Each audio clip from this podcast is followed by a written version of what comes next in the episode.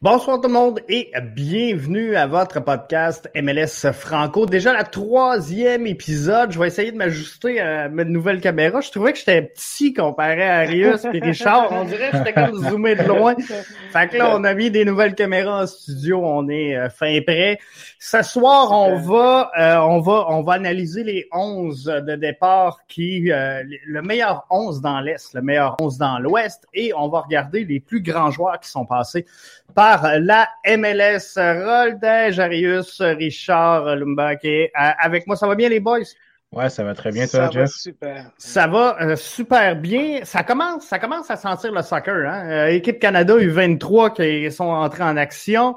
Euh, Équipe Canada senior qui va commencer sous peu. On a su que Kamal Miller, euh, Joel Waterman. euh, Waterman et euh, Piet seront donc euh, de la formation officielle. Ça, c'est des bonnes nouvelles. Donc, ça veut dire qu'il ouais. y a quand même du potentiel au sein du CF Montréal. Et j'ai regardé donc le match, bien sûr, équipe Canada U23. Belle victoire, 2-0. Ça se prend bien. Ça se prend très, très bien aussi. On a vu une belle équipe aussi. Puis j'étais content de voir un staff entièrement québécois avec Bielo, Ditulio, ça faisait plaisir à voir aussi sur le terrain. Ben oui, c'est vraiment plaisant. Puis, euh, Équipe Canada a quand même connu un, un beau succès. 2-0, je pense qu'ils peuvent être satisfaits. Et euh, je suis content sincèrement d'avoir vu euh, Farsi entrer en fin de rencontre. Euh, c'est le fun, c'est le fun de voir nos petits, nos, nos, nos petits gars d'ici. Euh, évoluer. On parlait cette semaine à Rius de futsal, Mohamed Farsi, ouais. qui est euh, sans, sans aucun doute une des étoiles du futsal ici. Fait que, ouais. Non, ça vraiment, c'était vraiment le fun euh, de voir, euh, comme Richard a dit, un staff québécois et puis, euh, bon, une belle performance de l'équipe canadienne avec Buchanan, avec deux beaux buts euh, en début de match. Donc, Passe décisive de, ouais. de, de, de, de, de Balou. Balou Tabla, ça va, ça va y faire du bien, ça. Hein? Ouais, mm -hmm, oui, ça va lui faire du bien tranquillement et puis euh, il a besoin du temps de jeu comme on a souvent parlé. Hein. Et puis, euh, ben, ça va lui donner un peu, je pense que ça va lui donner confiance aussi euh, euh, en, après ce tournoi-là, quand il va revenir avec l'impact. Et puis, espérons qu'ils vont bien l'utiliser. Je, mm -hmm. pense que, je pense que oui. Euh, Équipe Canada, donc, qui est en, à, à l'œuvre demain face à Haïti. Haïti, Haïti. qui n'a pas eu un match facile. Hein? Ils ont dû jouer à 10 contre 11 parce que, bon, des, des, des, des gars qui n'étaient pas testés pour la COVID. On m'a-tu perdu, là? Euh, Je crois bien ouais, que oui. On m'entend, on m'entend, c'est c'est On t'entend, mais on t'a perdu. Tant qu'on m'entende, euh, ça, ça, ça, va bien. Mais euh, c'est ça, je vais revenir, ça sera pas bien ben long. Mais ouais. c'est ça, donc ça a bien été, ça a bien été malgré tout, mais Haïti 10 contre 11 et c'est ça, cas de COVID oblige, il y a des gens qui n'étaient pas ici. C'est pas le fun, là. Le défenseur et gardien, ça, ça, ça a comme pas de sens. C'est dommage un peu sens, pour la puis... Oui, excuse-moi, Richard. Moi, je trouve ça dommage parce que, euh, honnêtement, un tournoi international, donc, euh, bon, y a, je sais qu'il y a des protocoles à suivre, mais si l'équipe adverse. Euh, T'es revenu, Jeff. je suis là, je suis là. Ça sera pas long. Là, là. Batterie épuisée. Batterie épuisée. en repart. on va l'avoir. On va l'avoir. On continue. La magie va, du direct. Fait que c'est ça, comme je, te dis, comme je disais. Fait que si l'équipe adverse n'avait pas assez de joueurs ou euh, pouvait pas jouer le match, moi, je pense que c'est, c'est... ça paraît pas bien, en tout cas, pour un tournoi international pour la FIFA. Ça paraît pas bien non plus pour l'équipe, l'équipe internationale Haïti mais ça paraît pas bien non plus pour la FIFA. Je sais pas ce que vous en pensez, mais moi, je trouve que c'était quand même assez, euh, assez bizarre comme décision d'avoir laissé jouer le match euh, malgré les manques d'effectifs de l'équipe nationale d'Haïti. Puis déjà là, le fait que la formation, euh, la fédération haïtienne a connu beaucoup de problèmes euh, au niveau de l'externe aussi. Il y a eu ouais, beaucoup de exactement. cas en termes d'agression sexuelle aussi. Mais déjà là, l'image de la, de la sélection haïtienne est un petit peu euh, endommagée. Mais on se rappelle quand même que l'équipe haïtienne a fait un bon parcours euh, durant la Gold Cup. Ils ont même éliminé le Canada aussi. Puis on a oui. vu des joueurs euh, vraiment éclore dans la formation. Mais comme tu as dit, Arius aussi, c'est très dommageable aussi. Parce que la formation haïtienne aimerait vraiment aller euh, au-delà de la de juste des petites compétitions euh, qui est en Amérique du Nord. Donc c'est sûr oui. que là, c'est un petit peu regrettable. Très regrettable. Et, et, pour ceux qui savent, qui ne suivent pas vraiment au niveau de la CONCACAF, Haïti, euh, dernièrement, avait été choisi euh, la fédération de la CONCACAF, justement à, cause de la performance au Gold Cup qu'il y a eu de l'équipe nationale A, et puis qui a perdu euh, en, prolongation de, de, en prolongation de la Gold Cup. Donc, on a vu que cette fois-ci, ça a été vraiment très, très dommageable au niveau de la crédibilité puis euh, l'image euh, de la fédération euh, pour un premier match de la qualification olympique. Mm-hmm. En effet. Fait que là, je suis revenu tout petit, je suis là, on me voit, je suis à l'écran. mais c'est ça, je suis revenu, je suis revenu tout petit, mais c'est pas grave, au moins on est là. Donc, ce soir, les boys, on, regardait euh, les alignements de départ dans, dans l'Est et dans l'Ouest. Ce que je voulais qu'on fasse, c'est qu'on regarde le meilleur 11 qu'on pouvait avoir dans l'Est versus euh, dans l'Ouest. Et euh, en tout cas, dans mon cas, je pense que mon 11 de l'Est est supérieur à mon 11 de l'Ouest. Je sais pas vous autres comment ça se passe, mais d'habitude, je suis tout le temps porté à dire l'Ouest est plus fort. Mais si je regarde mon 11, d'après moi, dans l'Est, je suis meilleur. Pour ma part, je trouve que mon 11 de l'Est est un petit peu équivalent dans la formation de l'Ouest aussi. Il y a beaucoup de stabilité au niveau de la défense. Et au niveau du, au niveau du euh, milieu de terrain, en fait, c'est un peu un mélange de la jeunesse puis un peu d'expérience aussi.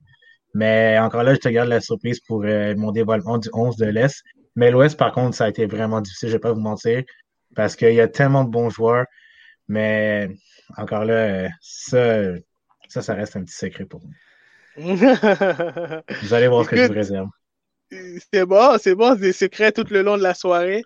Ah, ah. Moi, je pense que l'Est est un petit peu plus fort. Je crois que, l'Est est un petit peu plus fort. Est-ce que vous avez des joueurs du CF Montréal dans votre 11 partant?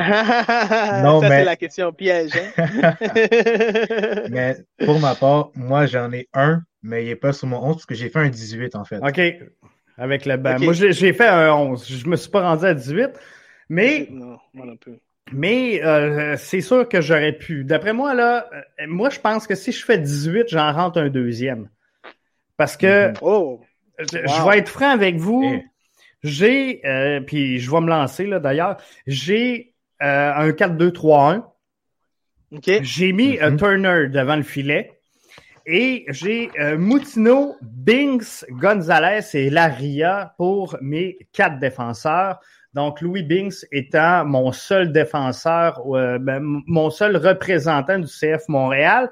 Mais si je me rends à 18, je pense que je serais, euh, je, serais prêt à mettre Zachary Broguillard en relève de Laria sur le, le corridor droit. Donc, Moutino, Binks, Gonzalez et Laria devant euh, Turner. Je pense qu'on a une défensive qui est quand même pas si pire. Donc, dans un 4-2-3-1, je vais y aller avec Nag, Nagby pardon, et Matoudi en euh, position 6. Ryan devant euh, tout ça. Molino avec Gill chaque côté et Brenner qui va piloter cette attaque-là. La jeune euh, nouvelle sensation de la MLS euh, dans l'Est, je pense que ça va être Brenner. Alors, euh, ça me fait un, un, 4-2-3-1 qui pourrait être pire. Je ne sais pas s'il y aurait un lien puis qu'on réussirait à faire de quoi avec tout ça, mais je pense sincèrement qu'avec ça, je, je suis pas si pire. Il y a Espinoza, là, je me suis dit, il faut que je rentre Espinoza quelque part. Finalement, j'ai pas été en mesure de euh, de le rentrer dans ce 11-là. Mais chose sûre, c'est qu'il y a du talent dans l'Est. Ah, ça, c'est sûr. Puis même encore là, il y a même un lien avec Brenner aussi, parce que moi aussi, je l'ai mis dans mon 11 euh, partant, en fait. OK. je sais pas si je peux vous, euh, vous le dévoiler tout de suite. Vas-y, on est prêt. Parfait. Bon, ben, ah, dans les buts, un peu la même formation que toi, c'est un 4-2-3-1. dans les buts, j'ai Andre Blake de Philadelphie. à gauche, j'ai George Bello pour ceux qui ne connaissent pas, en fait, George Bello, c'est un jeune de 19 ans qui est à Atlanta United. Euh, on dit beaucoup de bien sur son euh, sur ses qualités offensives aussi. Comme quoi, c'est un joueur très physique aussi, mais capable euh, d'avoir un bon pied gauche aussi. en défense centrale, là, c'est vraiment l'expérience, puis c'est vraiment de la solidité en avant à la charnière centrale. J'ai Jonathan Mensah et j'ai Aaron Long aussi, des Red Bulls de New York. Mais Long, par contre, ça a été un petit peu compliqué parce que il avait déjà été cité euh, par rapport à des rumeurs en Europe, mais je me suis dit que là, c'est pas très concret, donc je me je l'ai mis euh, sur mon 11 pareil parce que c'est quelqu'un qui est très, très faible défensivement. Mhm, mhm. Euh, à droite, j'ai mis Harrison Affoul, un joueur très explosif du côté de, du Columbus Crew. Au milieu de terrain, là, par contre, je vais pas vous mentir, ça, ça a été déchirant pour ma part. ça a été vraiment difficile, surtout parce que c'est un 4-2-3-1, puis généralement, les milieux défensifs, c'est ce que je regarde le plus parce que c'est ma position à laquelle je jouais auparavant. Euh, euh, mon milieu de terrain, en fait, euh, c'est James Sands du NYCFC. Ah, moi, franchement, James Sands, je l'aime beaucoup. C'est un joueur que je le compare un peu à Jordan Anderson aussi, dans le sens que c'est un joueur qui apporte beaucoup de leadership, mais surtout au niveau du terrain, à un si jeune âge aussi. J'ai mis également Santiago Sosa du Atlanta United. J'ai mis en numéro 10 Alejandro Cozuelo, comme on le connaît tous ah à, Montréal. Très bon joueur. À l'aile gauche, j'ai mis Brenner. Brenner, ah, par contre, euh, ça, c'est le, ça, c'est le gros hype aussi parce que Brenner, je le compare un peu à, là, j'exagère un peu, vous allez dire, mais un peu à David Neres de, de l'Ajax, puis euh, un peu à Anthony, en fait, dans le sens qu'il percute beaucoup sur les flancs pour couper un peu vers la droite de son pied droit. Euh, j'ai mis à la pointe Joseph Martinez. Oui. On le connaît tous ici. Très bon buteur. Et là, par contre, à droite, j'ai mis Tejan Buchanan. OK. Ouais, Tejan Buchanan, on connaît, on, on l'a vu euh, durant euh, les matchs avec l'équipe canadienne aussi. Il a marqué deux buts. Deux buts, c'est ça. C'est une bonne, euh, une bonne relève là, chez les U23. Mm-hmm. Il percute très bien. Puis on a vu ses performances en séries éliminatoires. et franchement, moi, je suis tombé en amour au match quand il a joué contre, contre Montréal et contre Orlando. J'allais justement dire, est-ce que les gars, vous avez fait votre alignement avec vos émotions. Euh, un, peu, un peu, un peu,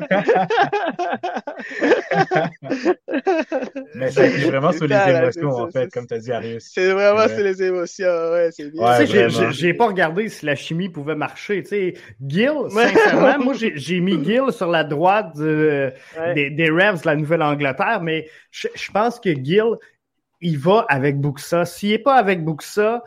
Ça marche pas. C'est un duo. Mhm, mhm, fait que là, mais je pouvais pas, je pouvais pas rentrer Buxa euh, puis laisser soit un Zeller Ryan ou un Brenner de côté. Fait que euh, j'ai pas le choix. J'ai pas le choix d'y aller comme ça.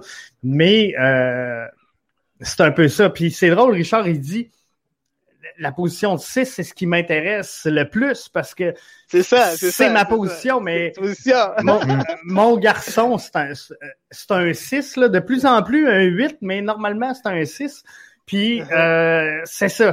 Fait que c'est une position que je, je, regarde énormément et que j'analyse beaucoup, mais euh, de plus en plus. Donc, c'est un 6. Cédric, justement, qui est là et qui dit Buchanan euh, est un très grand joueur, très prometteur, en effet. Je pense que ça va être ça, va être de toute beauté de le voir au cours des prochaines saisons. Arius, de ton côté? De mon côté, de mon côté, écoute, j'ai essayé d'aller un peu avec, euh, euh, tu vois, tout à l'heure, j'ai parlé les émotions et tout. J'ai essayé d'un peu aller avec la chimie euh, de l'équipe et puis un peu, un peu avec les expériences, avec les équipes aussi qui, qui sont dominants, puis avec en fait, les joueurs qui sont dominants. Faut, faut comprendre, juste un instant, faut comprendre qu'Arius euh, a, quand même été un joueur de soccer professionnel et est propriétaire d'une académie de soccer. Fait que, euh, pour monter une équipe, il, il, sait comment ça fonctionne. Fait on, va l'écouter. fait que c'est ça. Donc, euh, euh merci pour, pour l'information, Jeff. en fait, j'ai été avec Andrew Blake. Andrew Blake, je pense que très intéressant comme gardien avec Union. Puis euh, on voit même Andrew Blake comme un MVP euh, cette année parce que Union, c'est une équipe qui travaille ensemble, hein. mais le gardien fait souvent la différence. Et puis Andrew Blake, je pense que c'est un très super gardien. Et puis, il pourrait être euh, euh, très, euh, un gardien qui va faire beaucoup, beaucoup, beaucoup de, la différence pour Union cette année. Puis, moi, je vais plus avec une formation. Je n'ai pas vraiment parlé de la formation, mais une formation plus en 4-3-3. Mais le 4-3-3, c'est le un triangle renversé. Fait que si je joue avec un milieu défensif, avec deux milieux offensifs, et puis les, les, les, trois attaquants. Fait qu'un attaquant de pointe et puis les deux attaquants et deux ailiers, exactement, ailier gauche, ailier droit. Donc, pour commencer avec les deux centraux, je vais avec le défenseur de Nashville, Zimmerman. Oui. Mm-hmm. Columbus, Mensa, les deux centraux. Je passerai.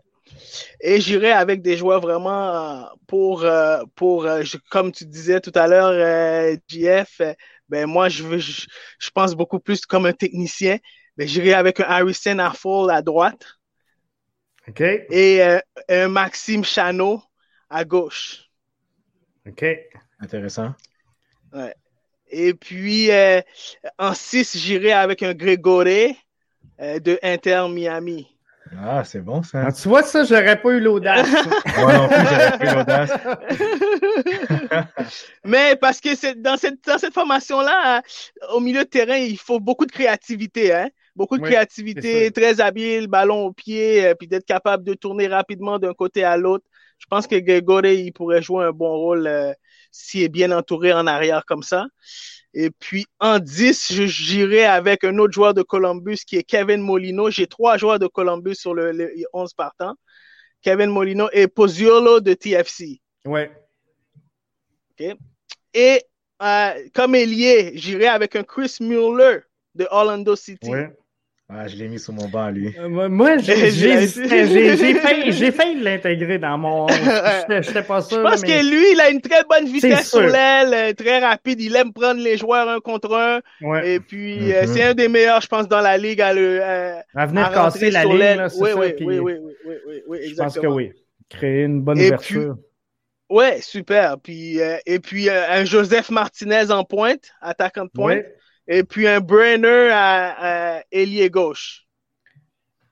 FC Cincinnati. Mais vous avez mis les deux, vous avez les deux mis Brenner à gauche. Moi, je l'ai mis dans le milieu en haut. Je me suis dit, je, je, sais pas, je, je, vais le voir en qualité finisseur. Euh, faudra voir, faudra voir ce qu'il va amener. Un peu style Brenner, il pourrait être un style genre euh, Neymar. Je pourrais dire dans la MLS, rentrer vers l'intérieur euh, de la gauche et puis essayer de frapper avec sa droite. Ce qu'on aurait aimé voir de euh, Boyan à Montréal. c'est un peu ce qu'on attendait de lui. Mais euh, non, c'est ça. Fait que ça fait ça fait une belle formation. Euh. Mais vous avez quand même, Richard et Arius, des, des, joueurs sensiblement pareils. Hein? Les deux, vous avez nommé à full sur la droite. Euh, qui est là, Pozuelo, c'est ça. Euh, Brenner, ben là, on l'a tous. Euh, Martinez. Mm-hmm. mais chose sûre, c'est que il y a beaucoup de talent dans l'Est. Ouais, il y a quand même beaucoup, de talent, aussi. Il y a beaucoup de talent, beaucoup de talent, beaucoup de talent. Vas-y donc. Ah oui, vas-y. mais en même temps, en même temps, je regardais un peu, tu sais, l'exercice était vraiment intéressant, Jeff, parce que je regardais en même temps aussi l'âge des joueurs il y a beaucoup de, je trouve que les joueurs sont beaucoup, il y a les, les meilleurs joueurs sont dans la trentaine et puis même euh, mi, mi-trentaine. donc, euh, je, trouvais ça très intéressant. Puis, euh, puis tu voyais et, ceux qui sont entre, entre 20 et 30, ben, ils sont en plein ils sont en développement. Ils sont en plein développement. Et puis ils arrivent et puis euh, c'est sûr qu'on va perdre. C'est sûr qu'on va perdre pour aller en Europe. Fait mhm. que c'est un peu comme on disait dans le passé, la MLS c'est comme pris entre deux feux de des joueurs en fin de carrière et de ceux au début, mais entre les deux à, à l'EP qui veulent pas jouer en MLS. C'est ça, mhm. qui. Euh, puis je sais pas si c'est juste euh, une, question de plafond salarial. Je ne sais pas si la MLS demain matin dit on enlève le plafond salarial. Je ne sais pas si ces joueurs-là restent ici ou c'est vraiment l'histoire et euh, la nostalgie de dire euh, en Europe, c'est les grands clubs. Parce que, tu sais, on, ne se le cachera pas, des, des, concessions comme Miami, des concessions comme LAFC, euh, comme Atlanta United. C'est des concessions qui, à, un moment donné, d'après moi, si on enlève le plafond salarial, qui vont avoir les moyens de se battre contre des, des, mm-hmm. équipes en Europe, moi je pense en tout mm-hmm. cas, qui, ont les poches assez creuses et, et, le désir également de le faire. Donc, je pense que c'est un frein, ça, pour la MLS, ce fameux plafond salarial-là. Mais d'un autre côté, euh, pas de plafond salarial. Il y a des équipes qui vont devoir quitter le bateau. Tu sais, je pense pas qu'à Montréal, on puisse se battre sur ce front-là. Mais ça crée des inéquités aussi, dans le sens que tu as des clubs un peu plus pauvres que, que tu as des clubs un peu plus riches aussi. Si, exemple, je prends Cincinnati qui est pas très riche, à comparer de l'exemple New York euh, NYCFC qui est en partenariat avec Manchester City, c'est sûr que là, ça crée une grosse différence aussi. Puis le mercato est un peu plus euh, disproportionné aussi, si je peux dire, dans le sens que NYCFC a un plus gros budget que Cincinnati aussi. C'est ça. Et il y a des marchés qui, à la base, sont beaucoup plus séduisants. Tu sais, euh, pour un joueur en Europe, d'entendre parler de Miami, de Orlando, de LA, de Las mm-hmm. Vegas, c'est mieux que de Cincinnati, Houston ou DC United. C'est ça, exactement. mais euh, FC Cincinnati, là, c'est pas le plus gros marché, mais j'ai vu cette semaine le nouveau stade. Euh, méchante installation, là. ah, c'est magnifique. Les jeux, les effets euh, spéciaux, là, les ah, jeux lumière, là, ouais, c'était magnifique. C'est très beau. Mais GF, euh, la Ligue aux États-Unis a pas le choix d'avoir un plafond salarial. Parce que sinon, parce qu'on sait comment c'est la mentalité aux États-Unis. on, va acheter le championnat.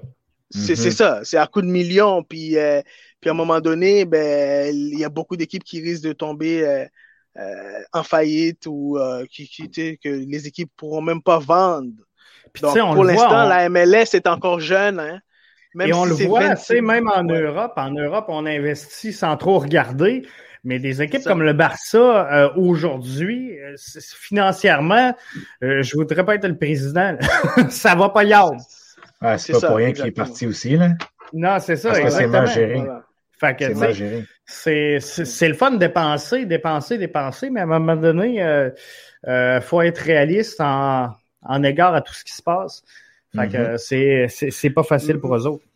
Mais je suis sûr qu'avant que euh, un club comme le Barcelone décide de fermer, de mettre le cadenas sur la porte, euh, le président de, de l'Espagne va, va investir, le gouvernement va sûr, investir. C'est sûr, ah, c'est sûr.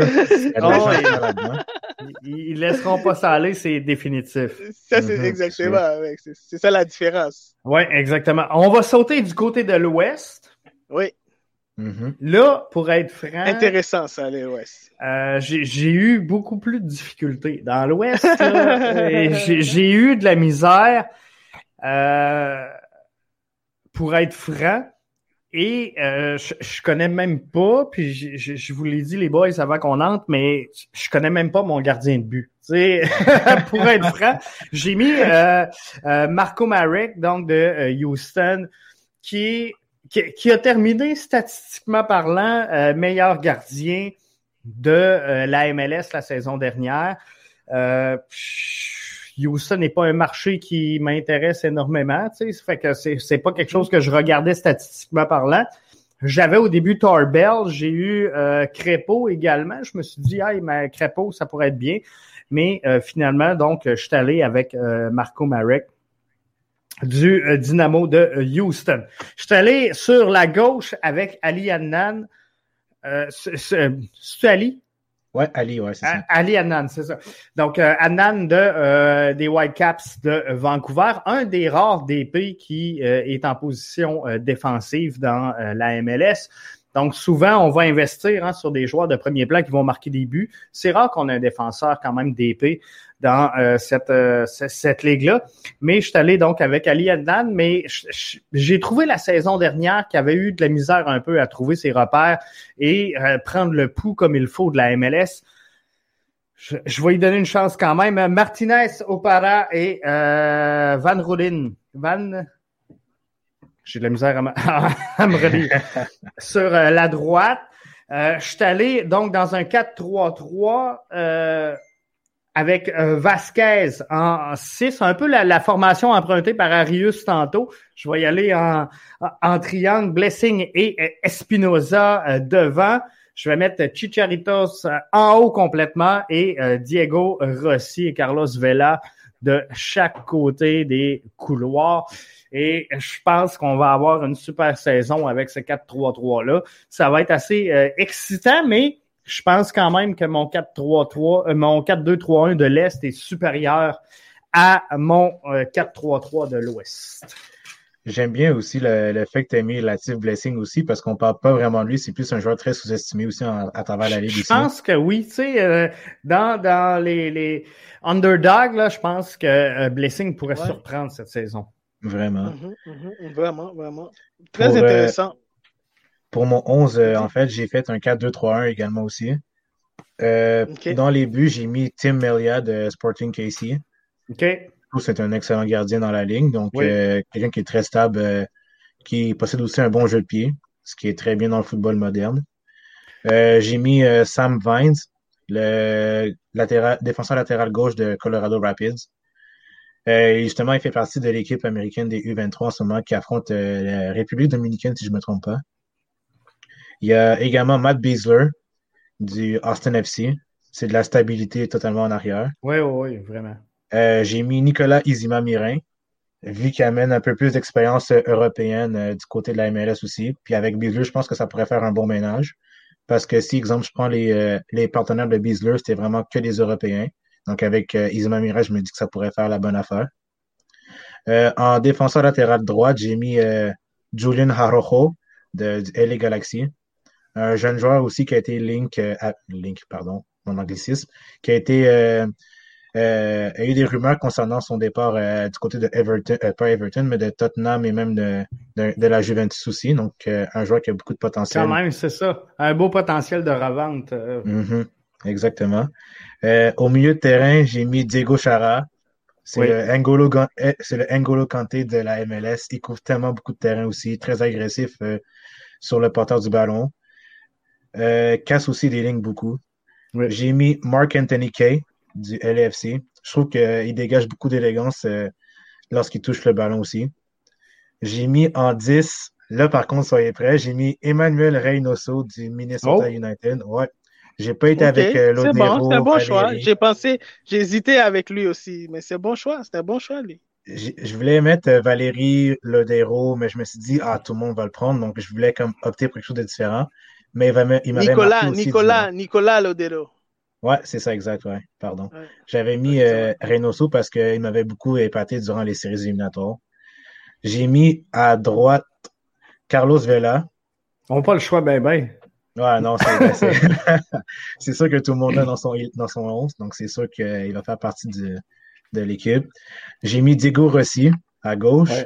Et à la pointe, j'ai mis Jesus Ferreira de FC Dallas. C'est bon, ça. ouais. Un jeune joueur aussi capable de casser les lignes aussi. Euh, très bon, euh, très bon euh, jeu de pied aussi. Passer une bonne palette technique aussi. Donc, c'était intéressant aussi. Puis, il a marqué justement à son premier match au début de la semaine contre. je ne sais plus c'était quoi le nom de l'équipe contre qui ils ont joué les États-Unis cette semaine. Je... Bah. Costa, Costa, Rica, je pense. Ouais, je pense que c'est ça. Exactement. C'était le seul but de la rencontre. Donc, j'ai mis Ferreira. Mais j'ai hésité entre Ferreira et Polido, mais je me suis dit, j'ai opté plus pour une mentalité un peu plus jeunesse parce que c'est ce que la MLS a, comme, euh, a comme but en ce moment, de porter plus sur la mhm. jeunesse. je pense que oui. Il faut, il faut qu'ils mettent l'emphase là-dessus. S'ils veulent continuer de séduire, je pense qu'ils n'ont pas le choix. Mhm. C'est ça. Good. Ah, puis j'ai mis un joueur, je ne vais pas t'interrompre. Je voulais mettre un joueur de Vancouver, mais ça a été tellement difficile. Je voulais mettre euh, Daybert Caicedo. Ça, c'est une recrue que je m'attends euh, à mettre un peu plus de feu du côté de la formation de Vancouver parce qu'il n'y avait pas vraiment d'étincelle avec euh, Milenkovic. Donc, euh, Caicedo, pour moi, ça va être une belle révélation à suivre. C'est ce qui manque hein, du côté de Vancouver. C'est cette flamèche-là qui va faire exploser Cavallini euh, de, devant. Là, on, mm-hmm. dirait que des, fois, là, il cherche. Je regardais les matchs la, saison dernière, on dirait qu'il attend le ballon. Et le ballon, il arrive jamais. euh, c'est ce qui manque. Puis, je, pensais vraiment qu'Alian allait être cette bougie euh, offensive-là qui allait euh, longer longtemps le couloir pour rentrer, finalement donner le, le, ballon directement plein centre, mais finalement, ça n'a ça a pas donné ça. C'est ce que je m'attendais d'Elian Je pensais qu'on allait le voir vraiment comme un latéral moderne qui allait monter très, très haut pour finalement euh, soit couper au centre ou rentrer des ballons. Mais en tout cas, on n'a pas vu cette chimie-là s'installer entre lui et Cavallini euh, la Mais son seul problème, ben, par contre, je vais juste euh, laisser un petit, un petit mot. C'est juste que Ali son seul problème, je trouve que c'est son côté défensif aussi, on arrache un peu plus. Donc, euh, c'est comme ça que les adversaires exploitent aussi les flancs. Ben, c'est pas un rapide, hein? Ali il y a, y a des belles qualités, mais d'après moi, là, puis je, je veux pas porter de jugement, mais d'après moi, là, 15 livres de moins, Ali Adman, euh, il, il, backerait pas mal plus vite. Mais euh, en tout cas. Il n'y a, pas beaucoup de a pas beaucoup de défenseurs dans la ligue, euh, ce que tu expliques, JF, là, qui est capable de faire le, up and down comme ça non, c'est ça. MLS. Parce que les équipes, les équipes jouent souvent très direct. aux attaquants de pointe et puis qu'on fait dévier à gauche ou à droite et donc euh, certaines équipes sont capables de jouer la balle vers sur le côté, puis d'un côté à l'autre, changer d'un côté. Donc, il n'y a pas beaucoup d'équipes qui jouent euh, vraiment la balle. Dans non, c'est ça. même, même, même l'overlap, là, l'overlap dans les couloirs. Voilà, l'overlap dans les couloirs, on n'en voit pas beaucoup. non, mhm. exactement. C'est, MLS, on n'en voit pas beaucoup de ça. Ouais. Non, en effet. Toi, Arius, moi, super. Écoute, euh, je suis allé avec, euh, avec l'expérience vers l'Ouest. Parce que l'Ouest, l'Ouest, c'est très particulier. Je vois que les gars qui ont 30 ans et plus dominent et puis, euh, puis ils ont une stabilité au niveau de la ligue, donc ils connaissent bien. le jeu est beaucoup plus euh, on, conserve beaucoup la balle dans l'ouest, dans l'ouest et puis euh, euh, on fait rouler la balle d'un côté. On essaie beaucoup, beaucoup de faire rouler la balle d'un côté à l'autre.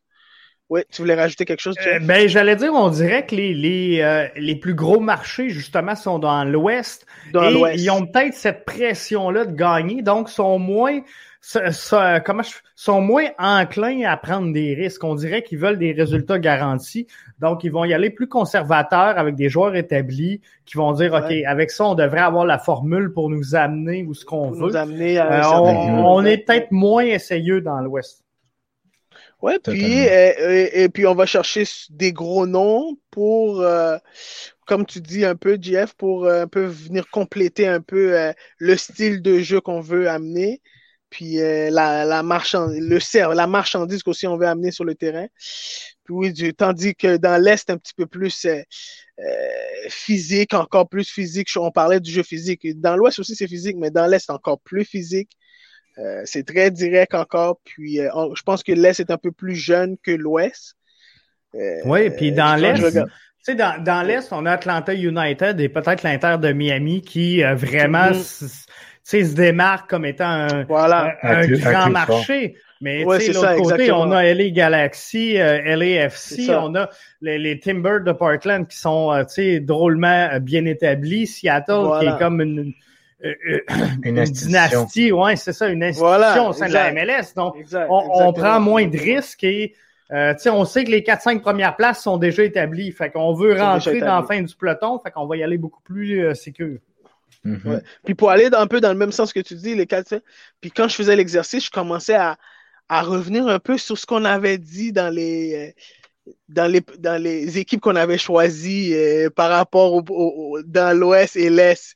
Et je mm. commençais à voir, je dis, ah, ben, j'aurais changé ma, certaines positions, telle équipe, telle équipe. oui, c'est ça. Avec le recul, la force. Avec le recul, la force de regarder les analyser. Puis, euh, puis c'était vraiment intéressant. Donc, je suis parti avec Steve Clark comme gardien des Timbers.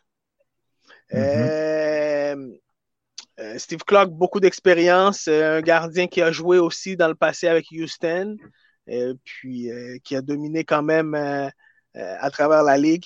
Et puis, les deux centraux encore, je m'en vais dans, un 4-3-3.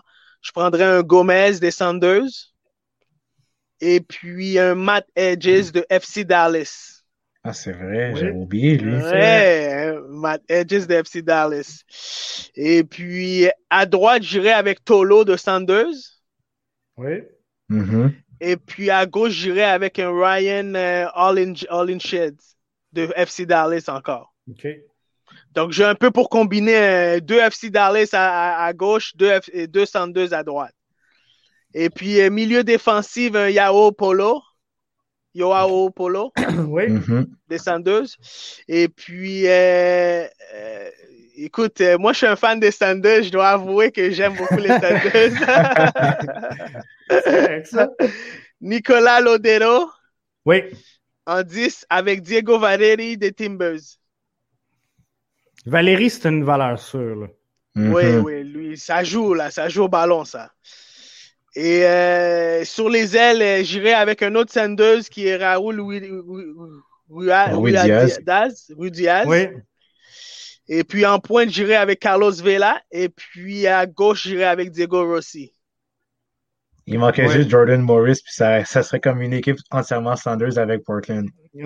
Ouais, c'est ça. Limite. Mais là, c'est, j'ai deux LAFC, deux Timbers, deux FC, euh, Dallas, mais parce que je trouve que ces joueurs, tu sais, on- on- j'y allais vraiment, vraiment avec les meilleurs individuellement parlant. Mhm. Et, euh, moi, de mon, dans mon opinion, en ce moment, ils sont les meilleurs des 11 euh, dans l'Ouest. Je pensais que quelqu'un allait se risquer à mettre euh, Pico euh, sur la droite. euh. je sais pas, je, je sais pas ce que ça va donner. J'ai hâte de voir cette saison, là, mais euh, je pensais que. je- J'ai hâte de voir comment il va se, se, se débrouiller. Personne n'a mis euh, Gianluca Buzio. Non. On en avait Non. parlé au dernier podcast, mais, ouais, c'est on en vrai. a parlé, ouais. ouais. mais Buzio, moi aussi, je l'avais, je l'ai mis sur mon banc justement parce que il y avait un gros upset. Puis euh, justement, le fait qu'il voulait prendre plus de responsabilités au niveau offensif, ça me, ça m'a comme titillé un peu l'esprit, mais je voulais l'ajouter, mais en même temps, je me suis dit, ah, je vais prendre une valeur sûre en prenant euh, Reynoso qui est un peu plus, euh, qui Ouais. dégage un peu plus de classe au niveau du, Ouais. au niveau du mi-terrain. Je veux juste. Euh, en- pas- Oui, vas-y. Oui, euh, vas-y. Oui. Puis en faisant cet exercice-là, Jeff, je me suis dit peut-être qu'on va revoir un Sanders Columbus encore en finale. Oh, les prédictions. Ouais. Ça se pourrait. Ça se pourrait. Il y a deux bonnes formations, ça, c'est sûr. Deux bonnes formations, puis je me dis, euh, ça serait un, un- comme, un peu dans le style quand il y a eu avec Toronto, euh, Toronto, Seattle euh, les dernières années. Puis je vois Columbus un peu remplacer dans l'Est euh, le Toronto qu'on avait euh, dans les dernières années. Moi, Mhm. je, je- je vois la compétition beaucoup plus serrée cette année que les, les autres années. Je sais pas si c'est parce que j'ai le plus le nez dedans, puis euh, je fais plus Sûrement. de podcasts que les autres saisons, mais on dirait que j'analyse tous les clubs, puis je, je trouve que on, on a resserré la, la parité, elle est là cette, cette saison. Je pense que toutes les équipes, ou en tout cas à peu près toutes, ont des chances de gagner, sauf ceux qu'on avait nommés dans le dernier podcast. là. Il y a des équipes qui euh, s'en vont nulle part. Mais donc là, je vois que le, le mercato estival va être très, très, très important. Et je, je pense qu'il y a des joueurs, des, des formations qui vont faire des ajouts de dernière minute. Puis c'est là, c'est là qu'on va voir l'équipe qui va gagner, selon moi. C'est celui qui va avoir les moyens de payer le gros joueur euh, au mois de juin. Ouais. C'est lui qui va attirer. Puis fait que là, ce que je trouve intéressant, c'est les- les formations, comme par exemple Montréal, qui euh, a encore deux postes de DP disponibles. Tu sais, si Mhm. jamais il arrive en juin, milieu de peloton, puis ils ont, ils ont bien de l'argent. On ne sait pas comment que ça peut aller, là, mais si- s'ils décident d'aller chercher deux DP internationales reconnus, établis, Mhm. euh, ils peuvent euh, causer toute une surprise. Donc, les équipes qui auront une porte, en tout cas une fenêtre ouverte avec des postes de DP euh, à l'été, je pense qu'ils vont être euh, profitables. Ça, c'est sûr aussi. Ouais, je pense que Parce que, parce que je sais pas si euh, on- ils en avaient déjà parlé du- au niveau des médias, mais je sais pas s'ils voulaient mettre comme Camacho euh, en tant que DP, parce que déjà là, c'est le gars le plus le plus cher aussi du club. Mais euh, comme tu as dit, JF, aussi, le fait qu'il y a deux spots de DP dans la formation de Montréalaise, euh, franchement, il faut juste bien réfléchir aussi, puis il faut que ça cadre aussi la mentalité du club aussi. C'est ça. Puis moi, moi, j'ai rien, puis je l'ai souvent dit, j'ai rien contre le fait qu'on ajoute des DP internationales, tu des, des joueurs de haut niveau, mais je pense que dans le passé, ce qu'on a fait, c'est d'amener des joueurs en espérant que euh, on soit capable de l'entourer et euh, de l'amener à faire gagner le club. Mhm. on, on a amené Drogba, puis on a dit Drogba va faire gagner Montréal. On a Ouais, amené le sauveur. euh, Divayo, on a amené euh, Piatti, c'était tous des sauveurs. Puis euh, là, moi, ce que je pense, c'est que Montréal a un projet assez solide pour dire, OK, par exemple, on a besoin d'un ailier droit, on va aller chercher un DP ailier droit qui fit dans le profil qu'on cherche et on, va sortir ce que ça coûte, mais pour une saison, peut-être deux, euh, mais, mais pas bâtir autour de ces alliés-là. De dire, regarde, nous autres, le projet, c'est ça. Toi, tu peux nous aider. C'est le profil de joueur qu'on cherche. Il te reste un an à jouer, deux ans, viens-t'en, ça va nous faire plaisir, mais on, on va pas rebâtir et structurer l'équipe autour d'un joueur euh, comme toi.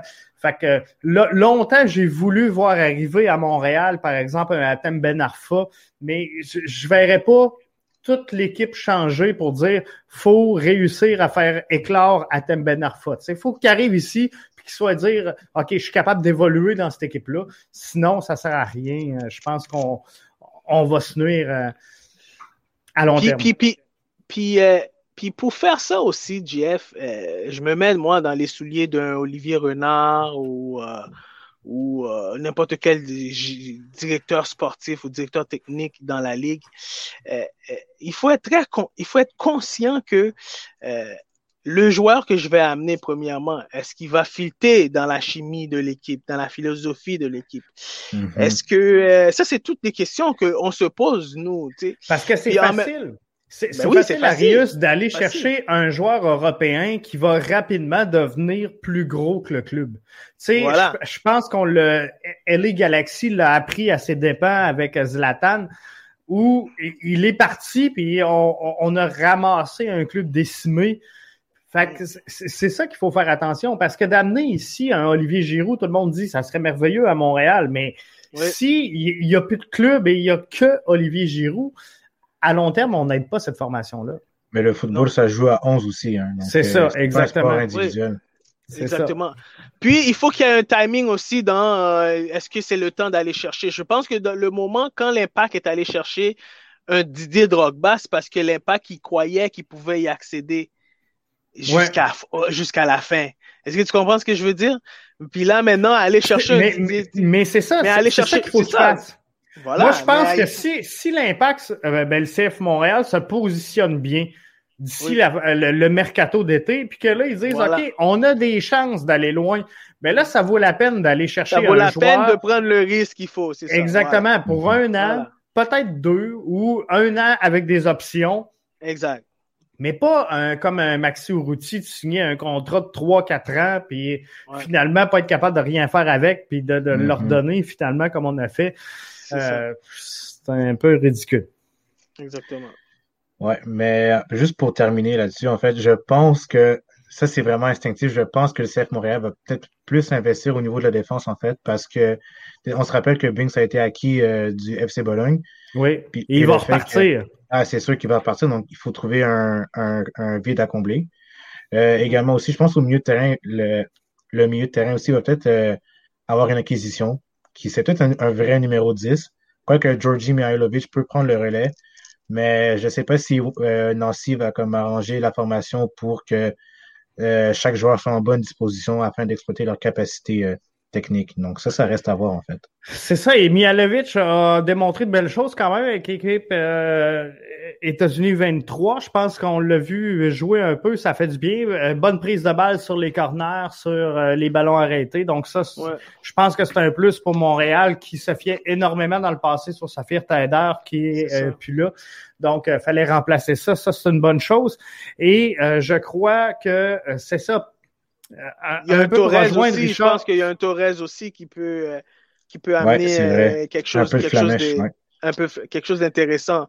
C'est ça. Sunusi euh, Ibrahim, euh, je ne sais pas exactement comment on va l'utiliser, mais euh, lui aussi, il a l'air en pleine forme. Ah, mais, lui, j'ai hâte de le voir jouer. Vraiment. J'ai vraiment hâte, puis je pense que c'est un gars qui est vraiment focus parce que ça fait euh, 4-5 fois que je parle avec, puis je lui demande s'il a enfin goûté à la poutine, puis il me répond pas. je pense qu'il est vraiment focus sur son entraînement. Il est focus sur son entraînement, lui. Ouais, il doit manger des pois chiches, puis il s'entraîne, mais tu sais, tant mieux, mais il a l'air vraiment d'un joueur qui se défonce et qui veut prendre sa place. Fait que ça, c'est un, un, bon choix. Mais je rejoins Richard où euh, c'est ça. Bings devrait retourner à Bologne. Si c'est pas dans le courant de la saison, je m'attends à le voir partir à la fin de la saison. Euh, mm-hmm. ça, m'étonnerait beaucoup qu'on euh, reconduise l'entente avec Camacho. On disait peut-être le nommer DP cette saison pour strictement comptable. question de sauver des frais. Donc, avec le départ de Binks, on a perdu Rod Fanny avec Camacho qui, d'après moi, est à sa dernière saison. C'est sûr qu'en charnière centrale, il va falloir du support à cette formation-là. Mm-hmm. Définitivement. Et euh, je sais, je, je, sais, je veux juste revenir sur nos 11, les gars. Je, sais qu'il y a plusieurs personnes au sein du CF Montréal qui écoutent nos podcasts parce que je, les vois passer. Je, veux juste vous préciser que euh, dans les 6-11 qu'on a présentés, donc nos trois de l'Est, nos trois de l'Ouest, il y, a personne qui est allé avec une défense à trois. Il y a personne qui a un 3-5-2. Donc, euh, on, je pense qu'on c'est comme un message qu'on envoie au CF Montréal. Essayez donc d'évoluer 4-2-3-1 ou 4-3-3 euh, ou 4-4-2, mais euh, je pense qu'on ça n'a pas, ça a pas été concluant, je pense, la défense à 3 pour l'impact. C'est sûr que cette année, le CF Montréal a peut-être plus d'attributs qu'il l'avait l'an passé. Mais euh, je, ne suis pas sûr encore de ce schéma-là à trois défenseurs. de la misère.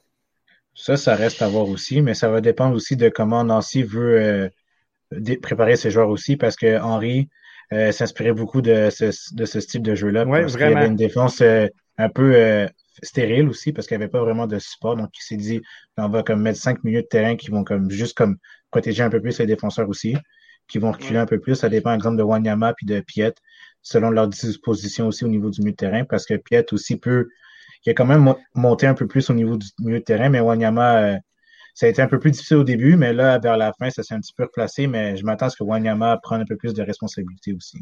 C'est ça. Et, euh, moi, je vais faire un peu la Jeff, personnellement, je vais faire un peu l'avocat du diable là-dessus, en tant que technicien. Euh, trois défenseurs, quatre défenseurs, ça ne dérange pas vraiment. C'est selon l'effectif que tu as. Si tu as des effectifs qui peuvent te permettre de jouer avec trois défenseurs, tu peux te permettre de jouer à trois défenseurs parce que là, ça va te donner euh, un joueur de surplus au niveau de l'attaque tu peux prendre, tu mhm. peux avoir un surnombre de plus d'un côté à l'autre, du côté gauche ou du côté droit ou en plein centre du terrain. Mais c'est très relationnel. Je pense que où est-ce que l'impact a eu beaucoup de difficultés, Thierry Henry a eu beaucoup de difficultés, c'est parce que dans le 3-5-2, tes latéraux doivent revenir rapidement pour aider la défensive. Puis c'est ce qu'ils avaient beaucoup de misère à faire. Et ce qui fait ben aussi qu'il y avait beaucoup de misère à attaquer parce que là, les latéraux voulaient plus prendre de chance parce qu'ils n'avaient pas le temps de revenir. Donc, ils avaient de la, difficulté à prendre des solutions durant certains matchs selon l'adversaire qui faisait face. C'est ça. Et je pense que sur le couloir gauche, on n'avait juste pas les bons éléments. Donc, que ce soit euh, Corrales ou Raitala, je pense qu'on a vraiment, on n'a jamais vraiment eu un, latéral moderne.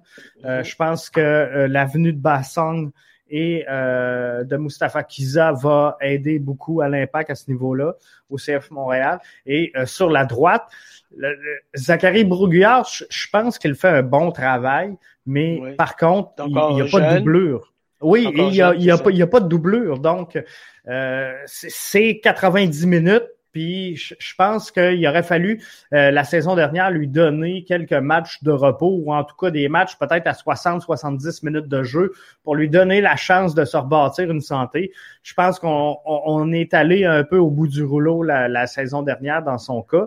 Puis c'est dommage parce que c'est un jeune à laquelle on croit énormément. Je pense que ça, ça mhm. sera mhm. éventuellement un des plus gros transferts de, l'histoire de l'impact si euh, ça mhm. se maintient. Mais c'est ça, il faut absolument une doublure pour Zachary Broguillard, ce qu'on devrait avoir cette année. Avec Bassong, je pense qu'il est assez volatile pour jouer soit à gauche ou à droite. Mm-hmm. Et mm-hmm. euh, euh, peut-être euh, quelques autres joueurs qui pourraient fitter là. Donc ça, ça pourrait être un plus. Mais moi, ce que je pense qui a fait défaut, je, continue dans, dans la même veine, Arius, que tu disais dans la défense à 3. Moi, je pense qu'on aurait dû ramener Samuel Piette en 6. Euh, je pense que c'est un excellent milieu récupérateur. Et euh, avec les latéraux qui avaient de la difficulté à descendre, je pense qu'on aurait pu demander à Samuel Piet justement de rentrer un peu en défensive centrale pour ouvrir et revenir à quatre le temps que euh, les latéraux reviennent. Fait que je pense que ça aurait aidé défensivement. Euh, le CF Montréal la saison dernière, mais le fait de l'utiliser en 8, ben, c'est sûr qu'on lui demandait de récupérer plus haut sur le terrain, mais à partir du moment où ça jouait pas dans son couloir, euh, on, était fait. Mais, mhm. mais ce, qui, ce qui était difficile aussi pour Samuel Piet, euh, euh, GF, et pour, pour, pour, pas contredire non plus euh, ton, ton, opinion sur le fait que c'était important de le ramener, je pense que euh, oui, il, est, il, est, il récupère beaucoup de ballons au milieu de terrain, mais il en perdait autant qu'il les récupérait de ballons. Mhm. euh, ce qui était difficile dans le 3-5-2, parce que quand tu as un 6 qui, qui, qui perd beaucoup de ballons, tu as seulement trois défenseurs. Ça, ça va vite sur les ailes. Ouais, ça, ça, va vite, là. C'est vrai. Ça revient vite là, puis ça se... Donc, je pense à partir de là, c'est là qui fait, qui fait en sorte que même Thierry Henry l'a mis plus sur les côtés. Thierry Henry l'a enlevé parce que ça, Samuel l'a mis sur les il. Est bon, il est, il est bon, il est efficace dans le jeu simple et sans pression. Voilà. S'il faut qu'il joue une touche de balle, il est correct. Mais ne m'en dis pas de dribbler le terrain, euh, c'est pas, pas le joueur pour le faire. Thierry Henry, il a pas, Jeff, il a pas spécifié spécialement qu'il parlait de Samuel Piet. Non, non, non. Lui, il a parlé de, j'ai écouté son dernier entrevue. Il a parlé un peu de, euh, je sais qu'on s'en va un peu, mais il a parlé un peu de, de ce qu'il a vécu ici à Montréal. Mais il y a beaucoup de joueurs qui ont, qui reçoivent le ballon, ça joue en retrait. Le foot, c'est un jeu qui, tu veux aller vers l'avant. Donc, quand tu arrives à ce niveau-là, à chaque ballon que tu reçois, tu joues en retrait. Oh, c'est difficile, de marquer, difficile de marquer des buts, là. C'est sûr, c'est problématique. là. C'est problématique. Et, quand euh, euh, Wilfred Nancy était nommé en poste, je lui ai demandé justement c'est quoi la saveur que lui voulait donner au CF Montréal? Et Wilfred m'a dit, on, on, a essayé avec Thierry Henry de mettre l'emphase sur le jeu par en avant. Puis on n'est pas tout à fait rendu là. Fait que moi, ce que je veux, c'est que vraiment on réussisse à établir ça, de jouer vers l'avant. Donc, je pense qu'on va continuer dans cette veine-là. Cette saison-là. Il y a euh, des grands joueurs en terminant qui ont passé par euh, la MLS. Euh, beaucoup, beaucoup de grands mm-hmm. joueurs. Euh, je voulais vous demander quel avait été le plus grand joueur à passer en MLS. Euh, J'ai posé la question à nos auditeurs, quand même 286 répondants, c'est quand même énorme. Beaucoup. Donc, Zlatan, Drogba, Henry et Beckham. Euh, Thierry Henry, je ne sais pas si c'est sûr qu'on doit avoir une base principalement axée sur le CF Montréal, mais euh, Thierry Henry, donc à 37,1% fait partie euh, des joueurs les plus appréciés à avoir passé en MLS. Alors, j'avais le goût de vous demander, les boys, quel est, selon vous, le plus grand joueur à avoir passé en MLS? Je vais commencer par Richard. En fait, moi, j'ai eu trois joueurs en tête. En fait, je me suis pas fié au sondage, malgré que Thierry Henry, c'est euh, une icône, euh, parce que je suis un fan d'Arsenal, mais Thierry Henry, pour moi, c'est une icône euh, du côté des Gunners aussi. Le, le premier joueur que j'ai nommé, en fait, c'est Landon Donovan aussi. C'est un champion, littéralement. Il a tout gagné. Six MLS Cup, déjà été nommé Golden Boot en 2008, MVP, sept fois sur le meilleur 11 de légende aussi. Je pense que c'est le meilleur buteur, pas le meilleur buteur, mais le premier pour les, les passes décisives aussi. Et on connaît aussi l'ampleur de Donovan, non pas juste euh, du côté de Los Angeles, mais à travers le monde aussi. Moi, quand je pense à la MLS, moi, je pense euh, pas à Beckham, mais je pense à Donovan aussi. Et le fait qu'il joue en Europe aussi du côté de, du Bayern Munich et aussi de Bayern Leverkusen, ça montre le fait que les Américains, je pense que ça a été comme une porte ouverte pour les Américains justement, parce qu'on en voit beaucoup en ce moment euh, des Américains qui jouent en Europe, qui jouent en Allemagne surtout. Et le fait que de voir Donovan comme un pionnier, ben ça, ça montre que la MLS aussi, puis le fait que c'est un Américain aussi, ça montre qu'il y a du euh, bon calibre de jeu aux États-Unis. L'autre joueur que j'ai mentionné aussi, excuse-moi, Jeff, l'autre joueur que j'ai mentionné, c'était Chris Wondolowski. Même à son âge aussi, on voit que c'est un joueur très performant aussi. On se rappelle lors des dernières séries éliminatoires. C'est fou, hein? C'est tout un joueur, tout un joueur. Euh, le fait aussi que moi, je trouve ça dommage qu'elle n'ait pas été en Europe parce que déjà là, un buteur comme ça, très prolifique aussi, je pense que ça mérite au moins sa chance d'aller en Europe. Mais je, pense que oui, et je le vois un peu, puis je veux pas t'arrêter, Richard, mais je, le vois un peu comme un, Lewandowski au, Bayern. Je trouve tellement que Lewandowski est euh, sous-estimé dans les championnats européens. Mais il me semble que chaque fois que j'entends parler de soccer, j'entends parler de Messi, j'entends parler de Neymar, j'entends parler de Ronaldo. Mais rarement on va parler de Lewandowski qui fait une job incroyable. Et oh, euh, je trouve que Wondolowski est à la MLS que Lewandowski est à mm-hmm. euh, la Bundesliga. C'est un, joueur, c'est un attaquant pas complet, mais un, attaquant vraiment décisif aussi. Oui. Capable aussi de porter un peu de soutien à, son milieu de terrain aussi, à son 10. Euh, très bon tir aussi, très bon pied gauche. Donc, euh, pour moi, Lewandowski, euh, Lewandowski, Wondolowski, le, le, beau lapsus. Euh, Wondolowski, en fait, c'est un joueur que j'aime beaucoup, que j'ai beaucoup aimé, puis j'aime encore aujourd'hui. Et mon dernier joueur qui m'a marqué euh, dans la MLS. Ça, on n'en parle pas, mais je pense, je pense pas que vous l'avez nommé aussi. C'est euh, Nick Raimondo, gardien de but des, euh, euh, des Salt Lake City. C'est un très bon gardien de but, petit, parce que généralement, les gardiens modernes sont très grands, mais lui, c'est un petit gardien aussi, capable aussi de couvrir beaucoup de terrain, surtout lorsque c'est le temps des pénalties. C'est plutôt sa spécialité, justement.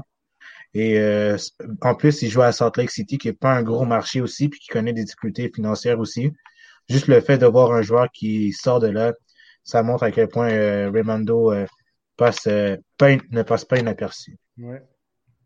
Voilà. Arius, plus grand joueur qui a passé à MLS. Il... y en a passé, hein, quand même. Moi, il y en a passé des très bons joueurs, mais pour différentes raisons.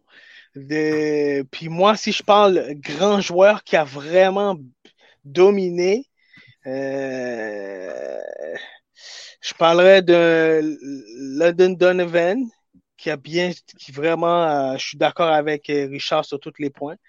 Et je parlerai aussi d'un Higuaim. Oui. Higuaim, a été très dominant, attaquant dominant. Je pense que c'est un des meilleurs marqueurs de toute l'histoire de la MLS. puis il revient et puis un champion de la Coupe du Monde et tout. Si ça, c'est des noms, c'est pas des gros noms de, de, de, de, de vedettes, mais c'est des joueurs qui ont eu un impact dans la MLS et, et, sur le développement de la MLS. David Beckham, pour moi, ça a été un fondateur énorme pour la MLS à, à tous les niveaux. Euh, en dehors, mm-hmm. sur le terrain. Euh, donc, euh, et Thierry Henry aussi, évidemment. Euh, donc, on avait deux grandes vedettes, un dans l'Ouest, un dans l'Est, David Beckham, Thierry Henry. Donc, ils ont vraiment, vraiment permis à ce que la MLS euh, se développe énormément à tous les niveaux. Mm-hmm. Et puis, euh, un joueur aussi que les gens peut-être ont, peut-être Richard connaît de nom, mais il n'a pas, a pas eu la chance peut-être de voir jouer. Mais Carlos Valderrama. Ah, je voulais le mettre aussi. Je voulais le mettre avec ses cheveux blonds, là. Ouais, avec ses cheveux, ouais. Carlos Valderrama, il lui a joué avec plusieurs équipes dans la MLS, San Jose, euh, Miami Fusion. Donc, euh, un autre joueur aussi qui était formidable pour le, pour le, le, entertainment de la MLS. Donc, euh, sinon, la liste, elle, pourrait être très longue. Mais ça, c'est les joueurs qui m'ont le plus frappé. Je veux euh, juste avant de, de, de canceller, on euh, de continuer, pardon, on m'a envoyé une note là. Euh, Georgi Mihailovic vient de marquer pour euh, les États-Unis, c'est 4-0, 4-0 formation américaine. Super. Au moment où on, ah, on se parle. Et je, je, viens de voir Gavino dire mentionner que semblerait que Zoran Bassang pourrait être partant demain pour le Canada. Fait que, ah, on, va, on, va suivre tout ça. Mais euh, moi, mon joueur, donc, en terminant, ça serait euh, David Beckham. Puis, euh, tu l'as dit, Arius, moi, c'est, c'est pas tant pour ce qui s'est passé dans son cas sur le terrain, mais à l'extérieur. Je pense que mhm. c'est le joueur qui a ouvert la porte, justement, à ces vedettes de l'extérieur qui sont arrivées ici. Je mhm. pense qu'il a été un, un, un précurseur euh, la MLS serait pas, selon moi, au niveau où elle est là présentement sans la venue de euh, David Beckham. Et euh, c'est sûr, ça a coûté cher à la MLS.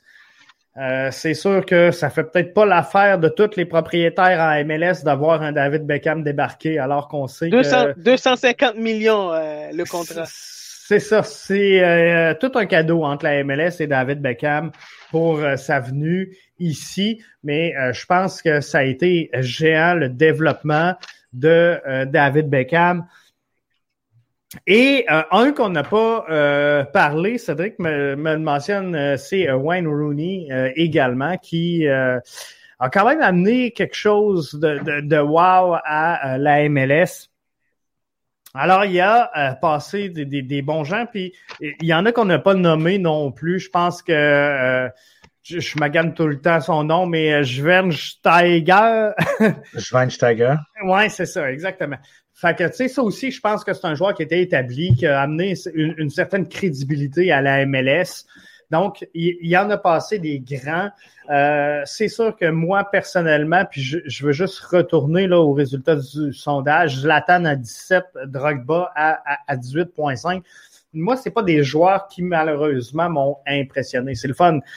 J'ai adoré leur, euh, leur foot en, en Europe, mais tu sais, à, mes yeux, Zlatan a plus nuit les Galaxies à long terme qui, qui est venu leur aider. A aidé la MLS, c'est sûr, mais euh, tu sais, qui repart d'ici en disant, tu sais, qu'il il a joué, lui c'est une Ferrari, puis qu'il joue avec des Pinto, puis tu sais, quand il a quitté la MLS, quand il a quitté la MLS, ça, c'est Zlatan. C'est ça, exactement. Puis quand il a quitté la MLS, je me souviens, il a déclaré, tu sais, vous vouliez Zlatan, vous l'avez eu, maintenant retournez écouter le baseball, tu sais. Ah, je trouve ça moyen. C'est Zlatan tout craché, mais c'est pas tout le monde qui l'aime aussi. C'est ça, tu l'aimes, ça, tu l'aimes pas. Euh, je pense qu'il n'y a pas de ben, il a, vraiment. Il, il, a pas tout, ben, je, je sais pas s'il a vraiment aimé son expérience. Euh, aux États-Unis, mais je pense qu'il a vu que vraiment qu'il il manquait de la, il manquait de la culture. Et la culture footballistique, il en manquait peut-être pour lui. Puis c'est pas pour rien qu'il est retourné en Italie parce que euh, veut, veut pas en Italie, il y a une culture footballistique et puis que Zlatan, ben regarde aujourd'hui, Zlatan est retourné sur l'équipe nationale. Ben oui, exactement. mais c'est un joueur avec des compétences incroyables. C'est un joueur euh, avec des compétences. je, pense que c'est né chez lui. La seule chose que j'ai apprécié de Zlatan, c'est quand il est venu ici puis qu'il a dit, voyons, c'est donc ben fou faire jouer un enfant au soccer aux États-Unis, ça coûte cher.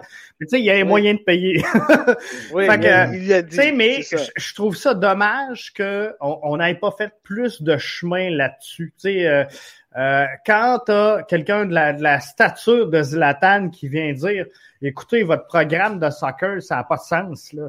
Euh, gérer comme ça, c'est un non-sens, puis on peut pas. Fait que j'aurais aimé ça que les, associations ou les clubs disent OK, on, va faire du chemin là, là-dessus, mais ça s'est pas fait. Fait que ça, je trouve ça dommage. Et tu sais, Drogba qui bon, c'est un, un, grand joueur qui a marqué l'histoire, je comprends ça. Mais pour être franc nous autres, les gars, je, je, le trouve un peu chachotte. Là. Tu sais, ah, je veux pas jouer sur le synthétique. Ah, je joue pas dans tel stade. Ah, je joue pas. Attends. Ouais, les, voyages, les, voyages, les voyages aussi. Le ouais, c'est ça. Comme Puis, euh, de Montréal à Vancouver, c'est long. Mais, mais moi, je, je, me souviens très bien, par contre, puis je, je veux pas défendre Drogba là-dessus, mais euh, je me souviens, ici même à Rivière-du-Loup, on avait eu une séance à un moment donné avec un physio, puis euh, après la séance avec les parents où il expliquait un petit peu là, le, mm-hmm. euh, comment on entraînait les joueurs de haut niveau, il m'avait dit Jeff, il dit jamais, jamais je vais conseiller à euh, un, club de se développer sur le gazon synthétique, tu sais, parce que il, me disait, il m'expliquait que tu sais sous la surface c'est une dalle de béton, puis ça a l'air que pour les genoux là, ben oui. c'est ah, terrible énorme. C'est terrible, c'est ça. C'est fait que, tu sais, c'est un peu, je comprends donc le point de vue que Drogba, qui a joué sa pelouse naturelle toute sa carrière. C'est la raison pourquoi GF et la Coupe du Monde ne se jouera jamais sur du synthétique.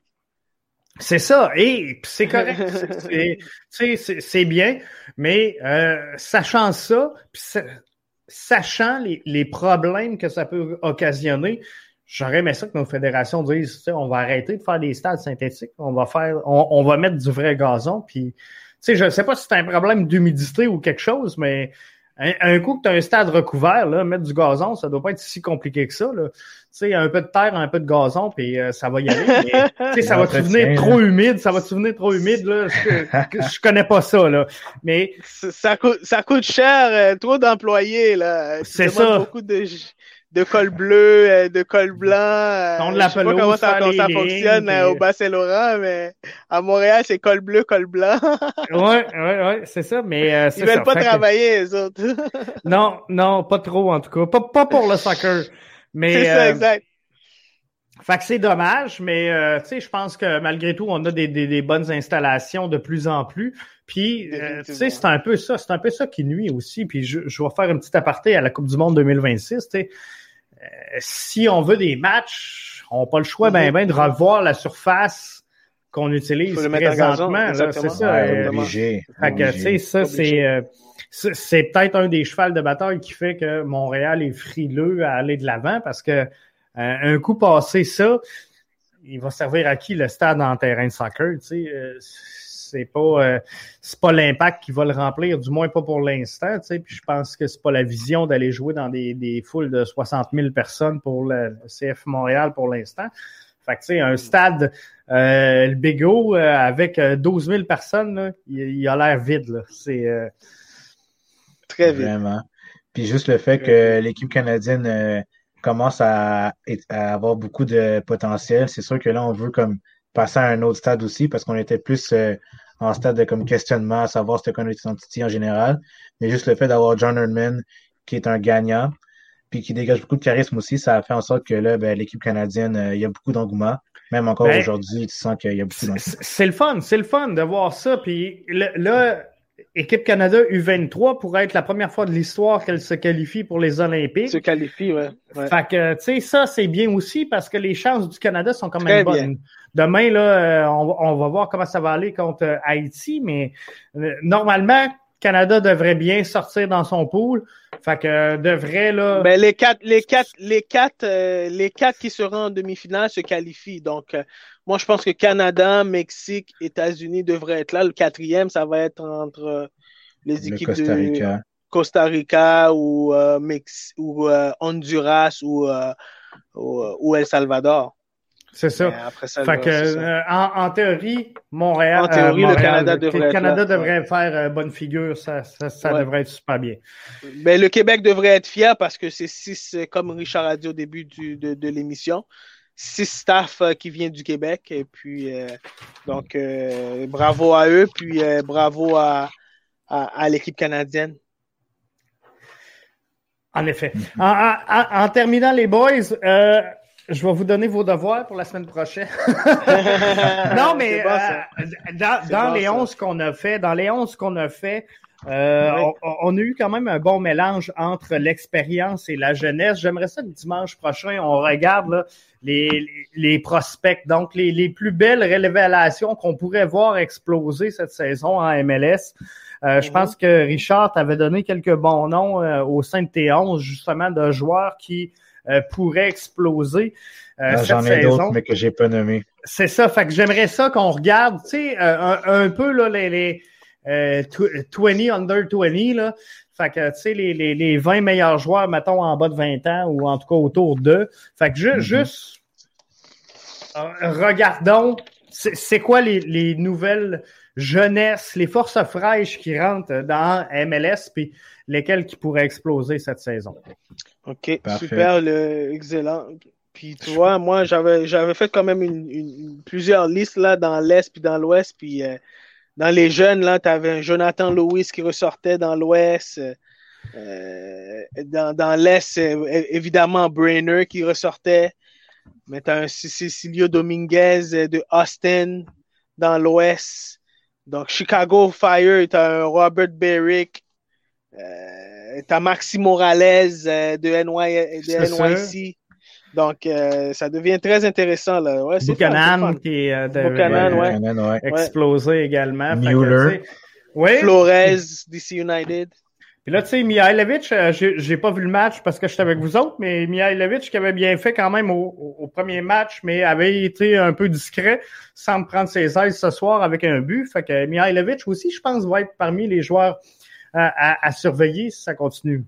Il a dit, il a dit avant d'aller à Montréal euh, qu'il voulait prendre un big step avec Thierry Henry, mais Thierry Henry n'est plus là, mais malgré ça, il va quand même euh, exploser selon moi. Mais j'espère, là, mais. Mais tu sais, juste pour euh, parler comme ça, j'avais parlé à, justement à Sunusi Ibrahim et j'avais pas réussi à l'avoir comme invité sur le podcast, mais on s'était parlé en dehors des, des, des ondes. Puis Sunusi, c'est ça, il, il me disait, tu sais, moi, je viens à Montréal pour une chose, c'est Thierry Henry. Thierry Henry, c'est mon idole. Il dit, moi, je viens à Montréal, je veux porter le numéro 14, puis mon rêve, c'est d'être transféré à Arsenal. Mais je veux jouer à Arsenal avec le numéro 14. Mais, euh, malheureusement pour lui, il n'aura pas la chance d'être dirigé par euh, Thierry Henry. Thierry Henry. Mais euh, ils vont peut-être se recroiser un jour. On sait jamais. Thierry Henry, d'après moi, restera pas longtemps sur le banc de touche. Là. Euh, moi, je pense que dès, que les, saisons aussi qui sont pas synchronisées au Québec puis au Canada puis en Europe, mais d'après moi, là, à la fin de la saison européenne, il, va signer quelque part. Puis tu sais, il y avait eu beaucoup de, rumeurs dans son cas avec euh, Bournemouth. Puis tu sais, je me demande si c'est pas juste un, repousser dans le temps. on va laisser retomber la poussière, puis on va peut-être bien le nommer après la, la saison. Là. C'est ça, mais si je me trompe pas, Jeff, euh, euh, je pense que techniquement, euh, il est encore sous contrat jusqu'à la fin de la saison de MLS. C'est ce que je pense. Là. Il y a des frais de transfert qui devront être négociés selon certaines Selon ce que Olivier Renard avait dit, exactement. S'il devenait à, à, être sous contrat par un autre club, ben, il y avait des, des, des... des frais de transfert un peu. C'est ça, il y avait des frais, genre, techniquement, c'est ça. Ouais mais je pense, que. Euh, mais il restera pas longtemps euh, sur le marché. Mais pourquoi Je pense que d'ici la fin. Juste je le fait d'aller à Je sais pas, Bournemouth. Franchement, euh, déjà là, l'entraîneur actuel, Jonathan Woodgate, déjà, ceux qui connaissent vraiment le foot à Madrid, c'était pas un gros joueur au Real Madrid. Et ben, c'était un bon joueur en, English Premier League, mais à Madrid, c'était pas un gros joueur. Là. Il était plutôt comme, considéré comme un flop. Mais en tant que coach, euh, ça laisse un petit peu à désirer, mais Bournemouth, c'est pas la destination rêvée que j'aimerais avoir. Non, c'est ça, moi non plus. Puis, tu sais, je pense que euh, Thierry Henry pourrait séduire une formation de premier plan qui euh, va chercher, ben pas nécessairement de premier plan, mais reconnu mondialement, on va le dire comme ça, qui mm-hmm. est la recherche, à la recherche soit d'une relance ou d'un nouvel entraîneur. Mais sais, je pense qu'il peut viser, il peut viser plus haut que euh, Bournemouth. Mais c'est sûr que eux, je pense qu'ils sont dans une lutte là, pour remonter en première division. c'est peut-être le défi là. Mais c'est un, club de, c'est un club de, entièrement c'est un club de première division. Ils ont les moyens pour aller en première division. Donc, c'est un club de première division qui, qui, se bat pour aller en première division, comme tu dis, Jeff.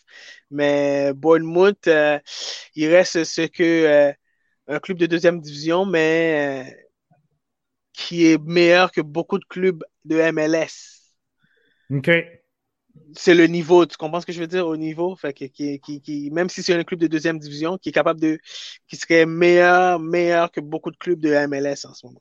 Moi, c'est ce que j'aimerais voir. Tu sais, une compétition, puis là, on a la, la, la Ligue des champions CONCACAF, là, mais mm-hmm. j'aimerais mm-hmm. ça avoir la chance d'avoir comme un tournoi international, mais Mhm, pas les sélections nationales, d'avoir des clubs pour voir, OK, on se situe à quel niveau, puis peut-être une équipe d'étoiles. L'équipe d'étoiles de la MLS, tu sais, tantôt on parlait de nos meilleurs 11. Fait que le meilleur 11 de la MLS contre le, meilleur 11 de la Liga MX, le meilleur 11 de, euh, de la Bundesliga, tu sais, euh, on mangerait sûrement une volée, mais ah, ça, serait le fun de voir le niveau qu'on pourrait... Euh, mais Jeff, c'est un peu comme ça qu'ils font. La MLS All-Star, ils jouent quand, quand ils jouent contre Manchester United ou. Euh, comme Arsenal, euh, Tottenham. Arsenal ou ça. C'est un peu ça qu'ils font. Puis Arsenal, c'est les.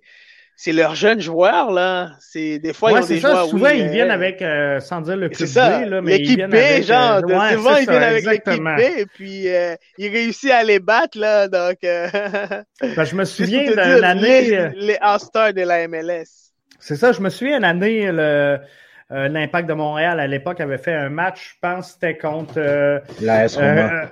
AS Roma, c'est ça. Puis euh, Cédric était bien excité. Puis lui, dans sa tête, on allait voir des super vedettes. Puis finalement, on avait, été, on avait été un peu déçus. Il n'y avait pas un moment donné l'équipe à Cristiano Ronaldo, justement, qui, qui était venu aussi. Ouais, Real Madrid sont Real Madrid, Real Madrid, Real Madrid sont venus, Et Cristiano n'était pas là. Non, Cristiano n'était pas là. Exact. Zidane était là, par exemple. Ouais, Zidane était là. Zidane était là, par exemple. Ça, ça valait la peine. Ouais. Mais moi, j'ai vu euh, l'impact contre AC Milan, j'ai vu Ronaldinho. Oh! C'était, c'était de toute beauté au stade olympique. Il y avait plus 60 000 personnes. C'est le plus beau spectacle que j'ai vu de ma vie. Euh, ce que Ronaldinho, dans ce temps-là, il y avait Ronaldinho, Nesta, Seardoff. Euh, je pense Pato était là avec le AC Milan. Toute une équipe, là. Une équipe de euh, Gattuso était là. Toute une équipe. Mais moi, j'ai vu le but de Porter. c'est le but le plus important. Ouais.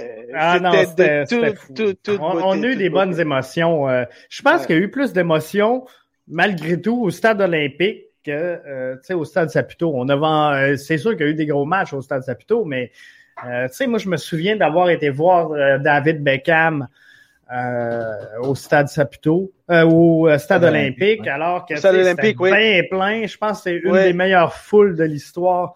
Euh, il a marqué un but euh, sur euh, coup franc, ce match-là. Ouais, c'est ça. Fait que, tu sais, c'était, c'était wow. Je me souviens du but de Porter, c'était euh, Bigo. Fait qu'il y a eu des gros matchs oui. Mm-hmm. au, stade olympique, puis c'est de toute beauté. De toute beauté. ça fait déjà le tour. Super. Ça passe vite, hein? Ouais, ça passe vite, vraiment. Ça, passe vraiment vite. La semaine prochaine, je vous promets d'avoir une caméra zoomée. Là. Je vais être aussi grand que les deux autres. c'est bon, JF. Hey, Merci les boys d'avoir été avec nous. Merci à tous les auditeurs. On se retrouve euh, euh, pas demain lundi. Normalement, le lundi, on a un podcast, mais là, lundi, euh, il y a un match d'équipe Canada, puis je veux pas entrer en, en conflit avec le match. Puis, je vais être franc, je vais écouter le match. fait que je ben pourrais pas être, être là, mais peut-être peut-être un après-match on va regarder. Euh, mais sinon, Ça, ça, c'est un autre débat. Je suis un peu déçu qu'on euh, n'a pas accès euh, à nos équipes juniors puis de voir nos jeunes. Moi, eh ben, on va finir avec ça. Mais, tu sais, équipe Canada qui est sur One Soccer, puis CPL, j'ai pas de trouble. Que la CPL signe avec One Soccer, j'ai pas de problème. C'est une entreprise libre et ils font ce qu'ils veulent. Mais mon équipe nationale, devrait être, selon moi, à Radio-Canada ou CBC ou euh, RDS, TVA Sport, name mais ben devrait être sur un, réseau généraliste, selon moi. Fait que je pense que c'est directement dans le mandat de Radio-Canada de présenter les matchs de l'équipe canadienne. Puis c'est pas le cas présentement, mais je trouve pas ça normal que je sois obligé de m'abonner à One Soccer pour avoir la chance de voir l'équipe canadienne en action. Puis je pense que c'est à nous, euh, toutes les fans de soccer qui, qui sont abonnés au, à RDS ou à, à TSN, de le faire savoir que au moins peut-on voir nos jeunes et puis qu'on puisse montrer à nos plus jeunes que peut-être un jour ils pourront ils pourront y être là. Ben oui. Je comprends pas. C'est une logique qui est simple. À, un moment donné, c'est le fun les services de, de streaming, mais tu sais si tu suis tous les podcasts tu es abonné à 3-4 podcasts. Fait que là, tu payes pour avoir, par exemple, BBN Media, tu payes pour IMFC Radio, tu payes pour le, le Cannes Football Club. Mais là, tu payes pour Dazen, tu payes pour tuner euh, Dazen.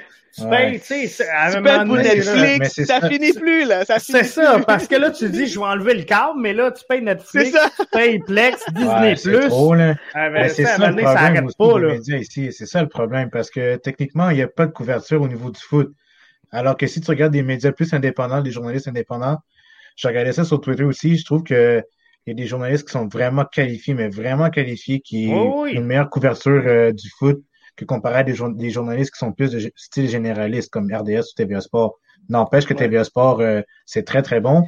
C'est ben juste que euh, les journalistes plus indépendants ont comme une plus grosse recherche, font plus de détails, comparé à d'autres euh, médias. C'est dommage parce que, tu sais, moi personnellement, en tout cas, si on compare les deux, je trouve que euh, TVA, euh, TVA Sport ont l'équipe euh, de premier plan avec Vincent Détouche, Frédéric Gay, Frédéric Laure. Frédéric c'est de toute beauté, mais on, on dirait qu'ils n'ont pas le pouvoir de leurs ambitions. Tu sais, je pense qu'ils pourraient pousser encore plus. C'est des machines de soccer, mais on, dirait qu'ils n'ont pas, ils ont, pas ce qu'il faut pour pouvoir s'exprimer. Limité. Mais mais, mais, à un moment donné, il faut que ces gars-là, ces filles-là soient partout. Il faut qu'ils soient invités dans le bulletin du sport du matin pour parler d'équipe Canada. Il faut qu'ils soient invités.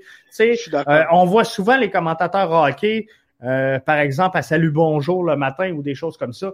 Mais il faut que Frédéric Laure soit à Salut Bonjour pour dire mais ça, c'est la culture du foot qui commence à rentrer au Québec parce que là, on n'a pas vraiment de culture. Mais là, si, exemple, euh, Frédéric Laure ou Vincent Détouche vient plus, vient plus souvent à, à, TVA ou à Salut Bonjour, là, les gens vont commencer à suivre un peu plus le foot aussi. C'est ça, exactement. C'est ça, puis c'est une bonne nouvelle dans ce sens-là que le 91-9 Sport, euh, ils ont annoncé qu'Olivier Brett, là, à partir, je pense c'est de juin, va être en direct du lundi au vendredi. Puis je pense, euh, en tout cas, le, samedi. Fait que finalement, là, une couverture vraiment améliorée versus ce qu'il y avait avant au 98.5. Fait que ça, mm-hmm. c'est bon pour la, la, culture et le rayonnement de, notre Tout à fait. Tout à fait. Fait que là-dessus, ça fait le tour. Je vous souhaite une bonne fin de week-end. Merci, à tous. Merci, à Arius. Merci, à Richard. Et on se retrouve la semaine prochaine pour un autre MLS Franco. Bye bye. Bye bye. Bonne soirée à tous. Bye bye.